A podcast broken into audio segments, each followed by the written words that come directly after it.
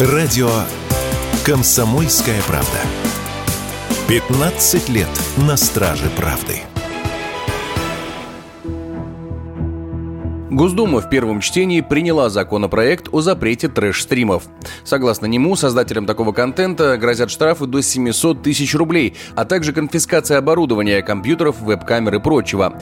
Трэш-стримы – категория трансляций, на которых ведущие стримов и их гости совершают различные странные поступки за деньги, поступающие им донаты. Впервые о трэш-стримах в российском сегменте интернета заговорили в 2016 году. Первыми популярными контент-мейкерами с сомнительными трансляциями стал канал Мупс Дядя Пес, Двое мужчин, в бывшем уголовников, общались со своими зрителями, а один избивал другого за донаты. У мужчин существовал целый прайс-лист. Вот она, шапка-невидимка, прозрачная. Вытягиваем издевательство за косарь. Смотрим, что у нас за тысячу. Под жопу!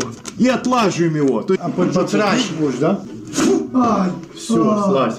Один из самых известных трэш-стримеров Рифлай. На своих трансляциях он также часто избивал гостей, а на последнем запер беременную девушку зимой на балконе на два дня. В итоге девушка скончалась, а сам стример оказался за решеткой. Такого рода контент хоть и кажется отталкивающим, однако на деле собирает тысячи зрителей. Именно поэтому в правительстве и заговорили о необходимости запретить трэш-стримы. В частности, от сомнительных трансляций хотят защитить детей. Эксперты считают, что хоть идея обезопасить подростков и правильная, однако меры стоит предпринимать не к самим стримам, которые которые очень часто являются постановочными, а наказывать тех, кто совершает преступления в рамках таких трансляций. Такое мнение радио «Комсомольская правда» высказал управляющий партнер коллегии медиа-юристов Федор Кравченко.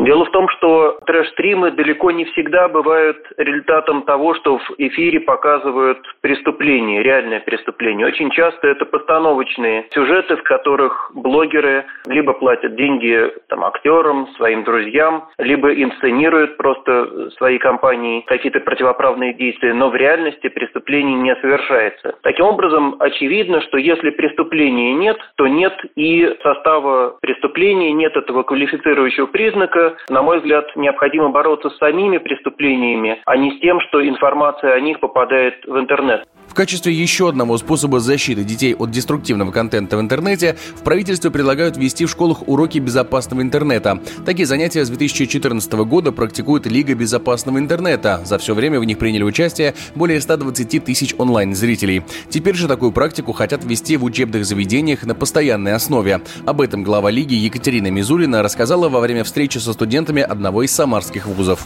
Уроки безопасного интернета – это дает очень большой эффект, потому что даже любой снятый онлайн-материал, он по-другому воспринимается, любой видеоурок, да, нежели это живое общение, когда приходит волонтер, особенно если это молодой волонтер. Это очень большая работа, мы для этого делали специальные учебники, учебные пособия для школьников разных возрастов и памятки по всем проблемам, которые у нас на портале доступны.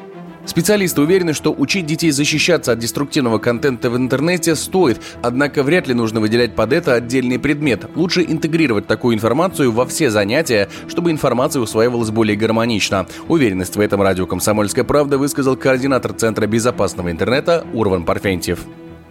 Сейчас мы в цифре проводим очень много времени, и для школьников это особенно характерно. В связи с этим определенные основы а, использования цифровых технологий школьники, конечно, должны получать. Другой вопрос, следует ли это выделять некий отдельный предмет. Было бы правильным, чтобы школьники получали знания в рамках общих предметов, то есть когда дети получают некие общие знания, целесообразно их актуализировать применительно именно к цифровому миру. Бороться с трэш-стримами в нашей стране начали еще в мае 2022 года. Тогда чиновники предлагали ограничить возможность присылать деньги таким блогерам. В апреле 23-го появилось предложение создать реестр трэш-стримеров и лежать их доступа в интернет на год, а также ввести уголовную ответственность за подобные трансляции с участием несовершеннолетних. А в конце прошлого года чиновники предложили и вовсе запретить такого рода стримы. Егор Волгин, радио «Комсомольская правда».